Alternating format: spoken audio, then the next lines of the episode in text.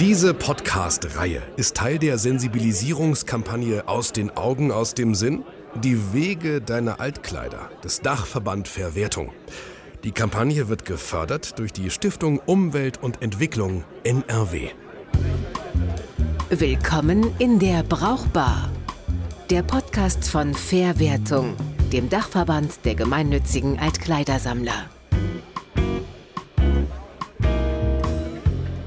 Und mit Tobias Häusler. Hallo, ja, äh, diese Musik, die zieht so in den Körper mittlerweile. Die lässt einen auch über Stunden nicht los, das werdet ihr merken. Herzlich willkommen in der Brauchbar, in der neuen Episode. Wir sprechen wie in jeder Bar hier über die großen Themen des Lebens in dieser Brauchbar, aber über eines der größten, nämlich die Kleidung, die Mode. Wo kommt sie her? Wie gehen wir mit ihr um? Wo ist ihre Endstation? Und warum gibt es überhaupt Endstationen? Warum ist das alles noch kein Kreislauf? Sie stellt diese Frage äh, und sie stellt sie nicht nur, sondern sie hilft auch Unternehmen bei den Antworten darauf. Seit zehn Jahren, seit über zehn Jahren beschäftigt sie sich mit Nachhaltigkeit, oft auch speziell in der Modeindustrie, ist Buchautorin, ist Speakerin, ist Expertin in vielen Podcasts, zum Beispiel in äh, der Brauchbar. Heute hier Thekla Wilkening. Hallo Thekla. Hallo.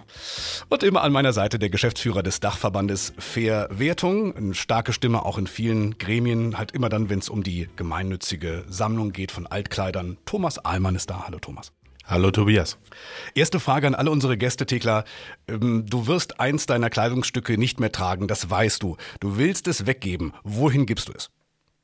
Ähm, bei mir kommt es immer ganz darauf an, was das für ein Kleidungsstück ist und auch auf den Zeitpunkt. Also wenn es jetzt lokal gerade Aktionen gibt, wo es reinpasst, zum Beispiel ein Kleidertausch oder so, dann, den jemand organisiert, dann würde ich es immer dahin geben. Ähm, genau, ansonsten nutze ich aber auch Dinge wie die Kleiderspende oder auch Online-Services oder so, wo man das abgeben kann. Ich gehöre persönlich nicht zu den Menschen, die es selber Secondhand online verkaufen. Mhm. Aber grundsätzlich ist es äh, dein, dein Ding, ne? mit Blick auf diese Kette.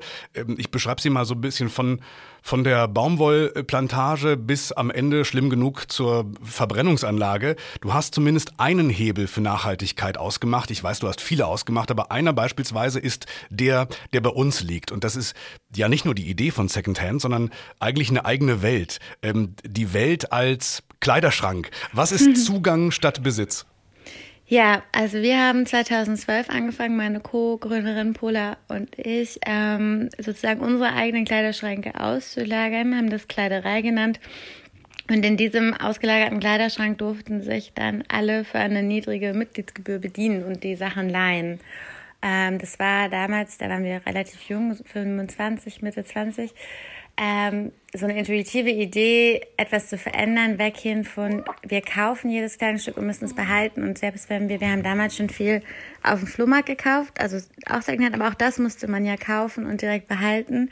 Wobei wir oft wussten, wir wollen es nur einmal anziehen. Und dieser riesige Kleiderschrank, der dann manchmal entsteht, ne, die Sachen, die man dann alle hat, die man gar nicht tragen möchte, das wollten wir umgehen und so kamen wir zur Kleiderei. Gleichzeitig sollte es auch Spaß machen, weil wir fanden, Mode macht nun mal auch Spaß und ist auch Gemeinschaftsgefühl. Mhm. Und das alles ist so irgendwie, was wir ja damals, wie gesagt, erst im Gefühl raus in Kleiderei aufgefangen haben, was ja, erst hm? Da ist einiges entstanden daraus, ne? Da sind einige, unser, unser kleinster Podcast, ja. so.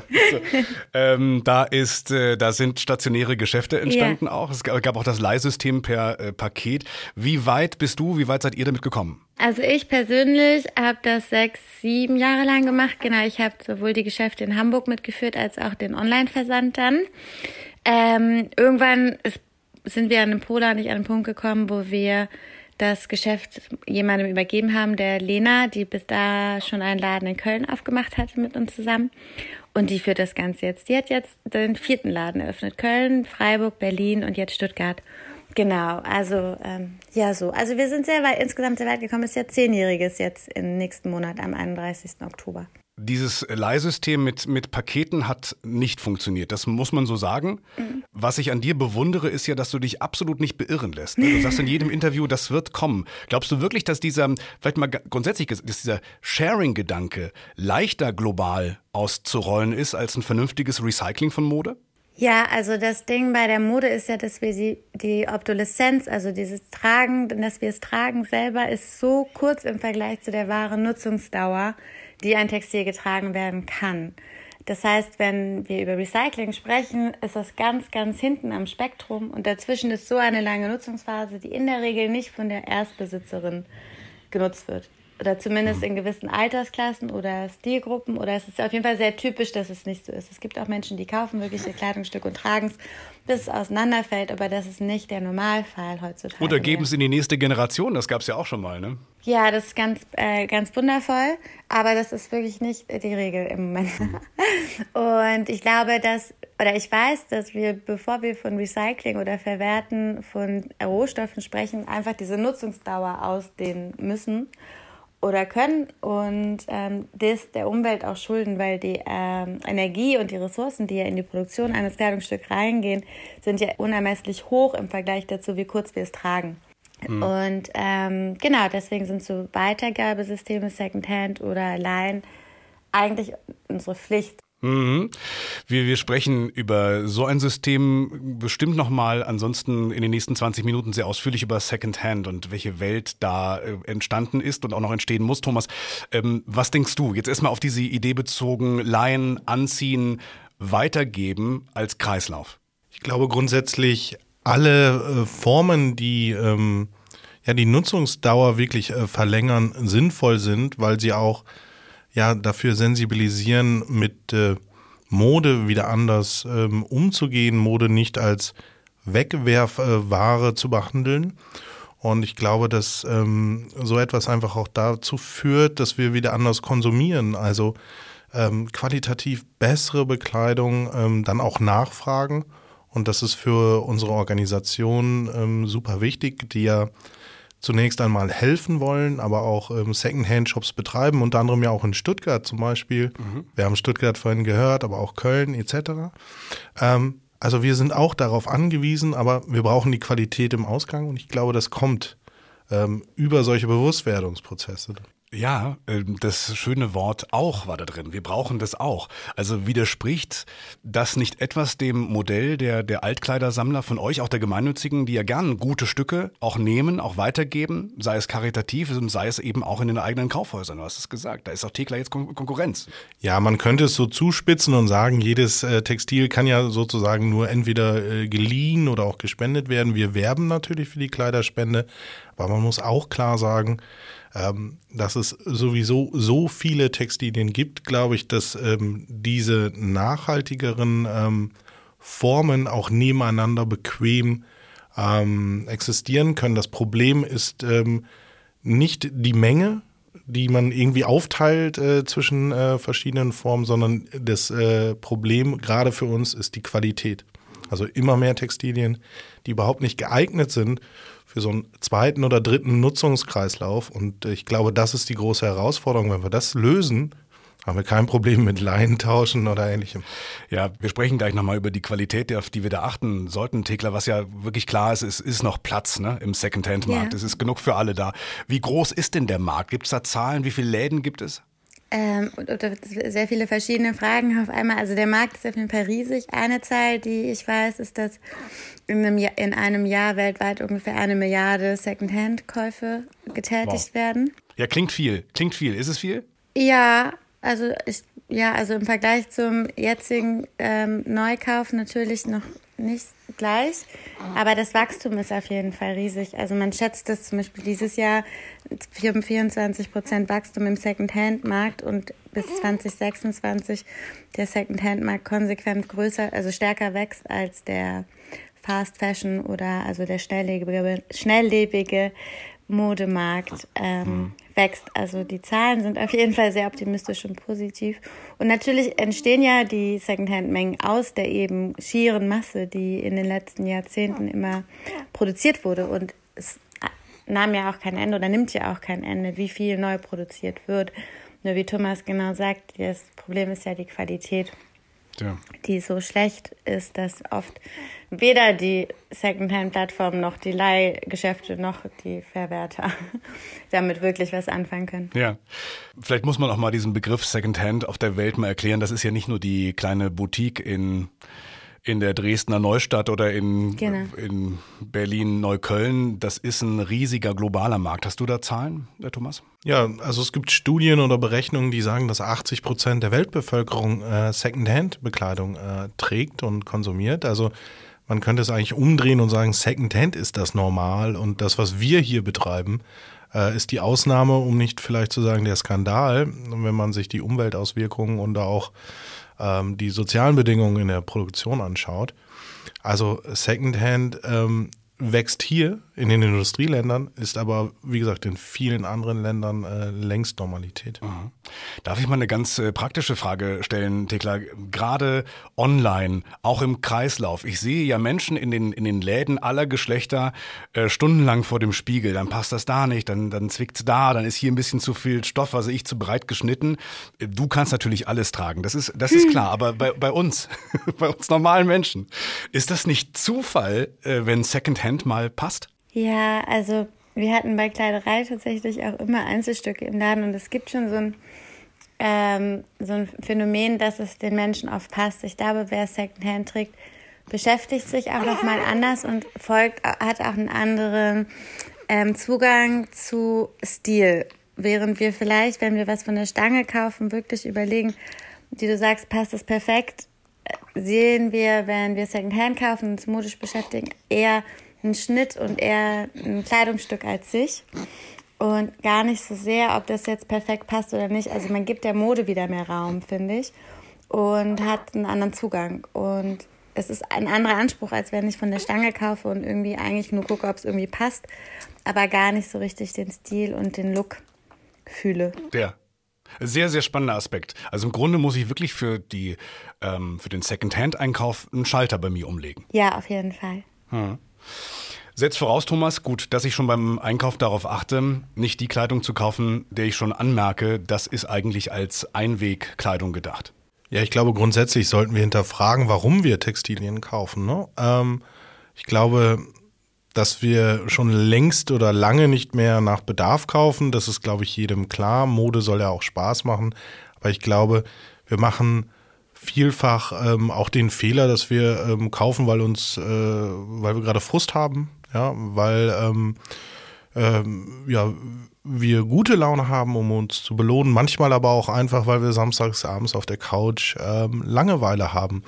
Und ich glaube, gerade das sind solche Käufe, die wir einfach vermeiden sollten. Und wenn wir überhaupt Neuware kaufen, ähm, dann äh, wirklich mal wieder hingehen und äh, sagen, ich kaufe jetzt Qualität, ich gönne mir vielleicht auch mal was und ähm, wirklich gute Sachen kaufen, die eben auch lange dann nutzbar sind. Dieses Hemd hier kragenloses weißes Hemd. Seit 2009 trage ich das schon. Zeitlos. Absolut zeitlos. Wie ich, wie der ganze Typ. So, Tickler, äh, worauf achtest du bei, bei den Stücken, von denen du weißt, das wird wieder was für meinen Leih, für meinen Secondhand-Gedanken? Das muss ja, ich frage immer, muss das denn dann auch nachhaltig produziert sein oder muss es vor allem lang halten? Ja, also vor allem lang halten, qualitativ hochwertig sein. Ähm das sind schon die wichtigeren Dinge, weil dann ist es ja schon mal einmal produziert. Würde ich jetzt ähm, direkt im Laden kaufen, dann ist es schon so, dass ich nachhaltig produziertes, also fair, so, also sozial nachhaltig und ökologisch nachhaltig äh, produziertes kaufe, weil ich möchte natürlich nichts unterstützen, was ähm, eben auf diese, darauf nicht achtet. Genau, aber in der Kleiderei kann man auch Sachen leihen, die nicht nachhaltig produziert sind, weil sie sind ja nun mal schon mal da. Und wie gesagt, dieser Eingangsenergie, die in so einem Kleidungsstück drinsteckt, also die verdient es auch, dass wir alle Kleidungsstücke quasi schätzen und weiterhin tragen. Mhm. Also es bringt zum Beispiel auch nichts, seinen eigenen Kleiderschrank erstmal auszusortieren und mit einer neuen nachhaltigen Garderobe zu auszutauschen, sondern der nachhaltigste ja, Kleiderschrank ist natürlich der, den du jetzt hast. Ja.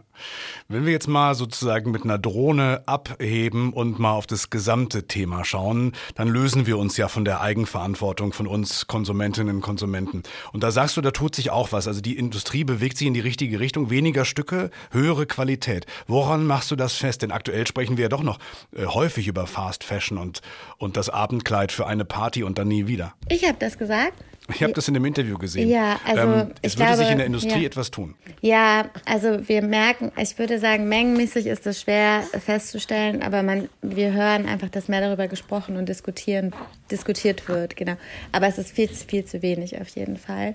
Aber im Vergleich zum Beispiel, wie wir mit Kleiderei angefangen haben 2012, da gab es ja wirklich nur die Pioniere, die wir auch jetzt noch kennen, aber da war das noch gar kein Thema in einem Modemarkt sozusagen. Das wird jetzt mehr und die jungen Designer, die von den Schulen kommen oder junge Labels, die auftauchen, die haben alle diese Ansprüche jetzt, das stimmt. Hm, die jungen Labels, es ist natürlich nicht die ganz, ganz große Industrie, Thomas. Ja, aber ich denke schon, dass auch die äh, ganz Großen merken, dass es einen gesellschaftlichen Druck gibt, dass die Gesellschaft erwartet, ähm, dass sich etwas verändert, dass Mode nachhaltig ist. Und letztlich haben wir auch äh, eine Menge Bewegung in der Politik. Also auch da wird die Industrie merken, ähm, dass dort Regulierung auf sie zukommt. Wir haben die EU Textile Strategy, die ähm, ganz explizit auch sagt, dass sie Fast Fashion beenden möchte für den europäischen Wirtschaftsraum und auch ähm, aus meiner Sicht sehr ambitionierte und äh, passende Maßnahmen dafür formuliert, unter anderem ja auch in der äh, Design-Richtlinie, Produktdesign-Richtlinie, wo es genau um diese Frage geht, ähm, wie können wir Standards aufsetzen, damit Textilien langlebiger sind. Das ist ähm, auch für Experten gar nicht so einfach zu beantworten im Übrigen. Ähm, deswegen ist es gut, dass wir sozusagen jetzt in einem Drohnenflug sind, weil wir den Verbraucher da, finde ich, auch nicht alleine lassen sollen. Ne? Ja, ja. Sondern das, da brauchen wir knallharte Regulierung. Man kann erwarten, dass ökofaire äh, Produktionen eingehalten werden als Verbraucher aus meiner Sicht. Mhm. Und das gilt eben auch für Langlebigkeit. Das ist ja die ganz, ganz große Frage, die sich auch löst von der Modeindustrie. Ich frage ganz bewusst, weil ich glaube, dass äh, wir uns bei wirklich großen Umbrüchen eigentlich nur unter zwei Umständen auf den Menschen verlassen können. Entweder Krise, haben wir erlebt, ne? Wenn Homeoffice sein muss, dann klappt es plötzlich in den Betrieben beispielsweise. Wenn jetzt Energiewende sein muss, dann geht es plötzlich schneller. Oder aber, zweite Möglichkeit, es hat wirklich Vorteile für mich als Mensch. Also es muss irgendwie bequemer sein oder es, es muss vielseitiger sein oder es muss mindestens genauso lecker sein. Ne? Äh, bezieht sich ja wirklich auf alles, Tekla. Also ich glaube, das ist eine Minderheit mit schlechtem Gewissen, äh, die sich etwas Verzicht auferlegt, doch am Ende nicht die Welt verändern wird. Auf jeden Fall. Also darüber haben wir ja auch unser Buch geschrieben. Das ähm, ist völlig utopisch zu glauben, dass Menschen aus Pflicht langfristig das richtige oder Pflichtbewusstsein, ähm, das richtige Verhalten oder richtige oder ein Verhalten, das zukunftsfähig ist, umsetzen. Ich glaube auch, es muss Spaß machen, es muss einfach sein, es muss gut sein. Der Witz ist ja, dass alles an Nachhaltigkeit ist ja gut. Also nenn mir ein Beispiel, wo ein nachhaltiger Lebensstil nicht gut für dich ist. Und ähm, auch die Modewelt wird ja immer bunter, die ganze Produktpalette wird immer bunter. Also auch an Auswahl mangelt es nicht mehr. Und das Argument, dass es teurer ist, führt letztendlich auch nur zu einer eigenen Wertschätzung. Also ich beschäftige mich dann wieder mehr mit meinen Konsumkäufen und gebe damit auch mir selber mehr Wert, als wenn ich billig kaufe. Weil damit setze ich mich ja eigentlich herab, wenn ich ähm, ja, billig, schlecht produziertes trage. Und ich glaube, so, da fehlt einfach das Narrativ noch. Das sind einfach Erzählungen und Werbeslogans, die uns jetzt die letzten Jahrzehnte geprägt haben, die so langsam hoffentlich aus unseren Köpfen verschwinden, wenn das Narrativ sich ändert. Und dafür hilft auch alleine schon, wenn ähm, alle Menschen darüber sprechen, auch wenn, wie gesagt, die Taten noch ein bisschen hinten anstehen. Aber Oder Bücher schreiben, Thekla. Oder, Oder, Bücher schreiben. Äh, zum, zum Beispiel das, das Bio-Pizza-Dilemma, ne? So heißt es? Ja, so heißt ja. unser Buch, genau. Thomas. Ja, ich möchte dem Ganzen auch nur beispringen. Ich glaube auch nicht, dass äh, Verzicht ähm, ähm, die Lösung sein wird, sondern Nachhaltigkeit, ähm, genau wie Thekla sagt, im Gegenteil, kann Spaß machen. Secondhand, wenn man dort Dinge findet, das ist dann ähm, ein wirklich auch ähm, anhaltender Gewinn für einen selbst, ähm, fürs Gefühl, weil man einen eigenen Stil, einen anderen Blick wieder auf Mode entwickelt und eben nicht dieses äh, kurzweilige, schnelle, ähm, ähm, ja, kaufen und dann ja auch wieder vergessen. Ne? Also das gute Gefühl ist ja spätestens, wenn man den Laden verlässt, auch eigentlich wieder weg. Mhm. Und deswegen kauft man ja ständig neu, vielleicht wie äh, fast wie ein, ein Drogensüchtiger. Ja? Mhm. Und ähm, hier kann Nachhaltigkeit eben Spaß machen und gerade Secondhand. Und deswegen werben wir auch immer dafür, gehen Sie auch in die Läden der gemeinnützigen Organisationen. Es ist nicht immer nur ähm, die Versorgung von Bedürftigen, sondern eben auch ähm, die Einladung zu einem nachhaltigeren Lebensstil. Man stört da nicht. Man kauft doch nicht ähm, Bedürftigen was weg Nein, in der Regel nicht. Ähm, die Läden sind äh, vielfach offen für alle. Es gibt einzelne Einrichtungen, die sich ausschließlich an Bedürftige richten, aber so wie ich das überblicke, ähm, sind die Läden offen für alle und sie kaufen auch niemandem etwas weg. Es gibt ein Umdenken in der Modeindustrie, bei Modegiganten, vielleicht schaffen wir darüber zu sprechen, ohne den Namen zu nennen, Tekla. Äh, die probieren es jetzt mit Mietmode. Ähm, meinen die das ernst? Oder, oder müssen die, machen die auch jetzt erstmal ihre, ihre Erfahrungen, denn am Ende müssen die Geld verdienen? Ja, also ich glaube, es sind alles aktuell Testlabore. Um, genau, weil der Markt und die Ideen sind so vielfältig gerade und da wird viel getestet, was sich am Ende lohnt und vielleicht auch was halt mehr als nur ein Trend ist. Trend, ja. Ähm, ist Secondhand nur ein Trend? Wollte ich fragen, im Grunde. Und dann habe ich mal nachgeschaut, wie Trend definiert ist, nämlich als, ich lese ab, erkennbare Richtung einer Entwicklung.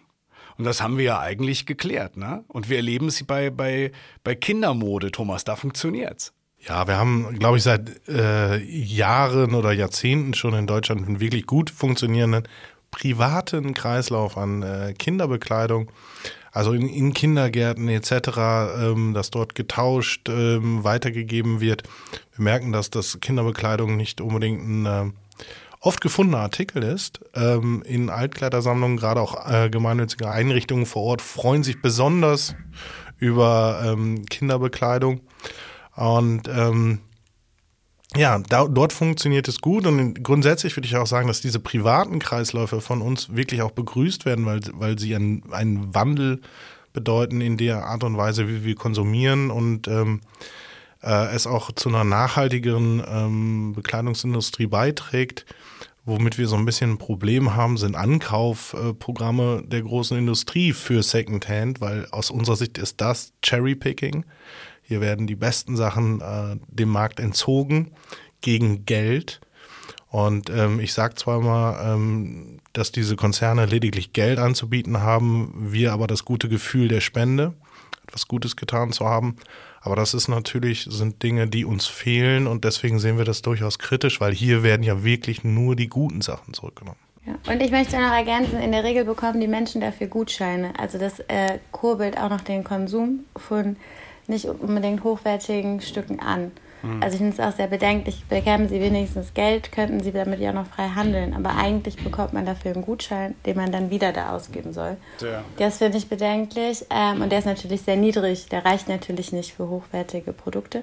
Und auch, dass sie meistens nicht die Produkte zurückkaufen, die sie halt eigentlich selber in den Markt schmeißen, sondern eigentlich nur die Luxusprodukte, also die hochwertigen Produkte, die sie aber nicht selber als Haupteinnahmequelle haben. Also es hm. ist auch so ein bisschen ähm, finde ich, an dem System irgendwie krude. Ja, das macht, macht diese Programme ja letztlich komplett widersprüchlich in ihren grünen Versprechen, sag ich jetzt mal. Sag mal zum Abschluss, ähm, wir zwei ähm, rutschen beim Secondhand, ähm, bei der Kleiderei, wenn wir darüber sprechen, wir rutschen immer schnell in so Vokabeln rein, Kleid, Rock, Bluse. Ähm, welche Erfahrungen habt ihr denn äh, mit Männern gemacht und Männermode? Ja, ähm, also, ähm. also generell versuchen wir ja eh alle nicht mehr so in Gendern zu denken und Mode und Kleidung ist natürlich auch ähm, etwas, was sich zum Glück auch anfängt zu bewegen und gerade ja. in dieser Bewegung ist natürlich auch sind solche Konzepte ja fantastisch. Ähm, aber ganz möchte man auch ganz binär denken oder sprechen, dann ist natürlich so, dass ein Großteil der männlich gelesenen Wesen ihre Kleidung viel nachhaltiger trägt als Frauen. Also da ist einfach weniger Wechsel. Ich meine, es ist auch bestimmt patriarchal so, dass Frauen einfach mehr Druck empfinden, sich regelmäßig neu zu kleiden. Ähm, und Männern wird das nicht auferlegt. Da gibt es kein, hm, du hast ja schon wieder das Gleiche an, ähm, Narrativ so. Aber Deswegen ist der Druck auch niedriger, glaube ich, sich ständig neue Kleidungsstücke zu beschaffen und damit auch der Kreislauf, den Thomas vorhin beschrieben hat, ne, dass das Glückshormone auslöst und dann wieder ähm, immer zu Neukaufen führen muss, weniger. Aber es ist nicht so, dass es die Jungs, Männer, männlichen Wesen nicht interessiert hätte. Also ich glaube, so eine so dieses Gefühl, man kann sich mal was leihen und muss es nicht ganz ernst meinen oder auch mal was ausprobieren, das habe ich gemerkt, und das kann Thomas ja vielleicht bestätigen, das frohlockt schon auch so ein bisschen, da fehlt nur, glaube ich, auch noch ein bisschen der Mut. Aber da kommen wir, glaube ich, hin über die ganze Bewegung. Sitzt hier in einem ironisch getragenen Militärparker, Thomas Allmann. ja. Ein kleiner Scherz. Verleumdung. Verleumdung. Ja, oder bunte Hemden oder so, ne? So Sachen, die man einfach sich kauft und sich dann ernsthaft in den Kleiderschrank hängt, erstmal als Test so. Also es ist tatsächlich so, ähm, dass wir das bestätigen können. Am Ende der Kette, äh, die große Mehrheit, äh, ich glaube um die 70 Prozent der Textilien, die abgegeben werden, äh, ist Damenbekleidung. Und die Herrenbekleidung, die wir dann dort finden, ähm, ist vielfach ähm, von schlechterer Qualität insofern, als dass sie aufgetragener ist. Mhm. Also näher am Ende der Nutzungsdauer. Ja. Und ähm, das spricht einfach dafür, dass Männer Textilien deutlich länger tragen und auch in ihrer Sichtweise immer noch als tragbar definieren, wenn Frauen sie aussortieren. Ja. Und wir wissen auch, dass es Frauen sind in äh, Haushalten, wo eben äh, ja, Familien zusammenleben. Es sind Frauen, die aussortieren, nicht Männer. Also Männer sehen nicht, wenn Textilien nicht mehr tragbar sind. aber jetzt sind, wir, jetzt sind wir ganz tief drin natürlich in Klischees, aber ihr habt natürlich dann auch die Zahlen auf dem Tisch. Ihr seht es ja und könnt es auswerten. Und damit äh, stimmt zumindest mein Einführungssatz, äh, dass es in der Sache, ja, dass es bei Kleidung um eins der größten Themen unseres Lebens geht.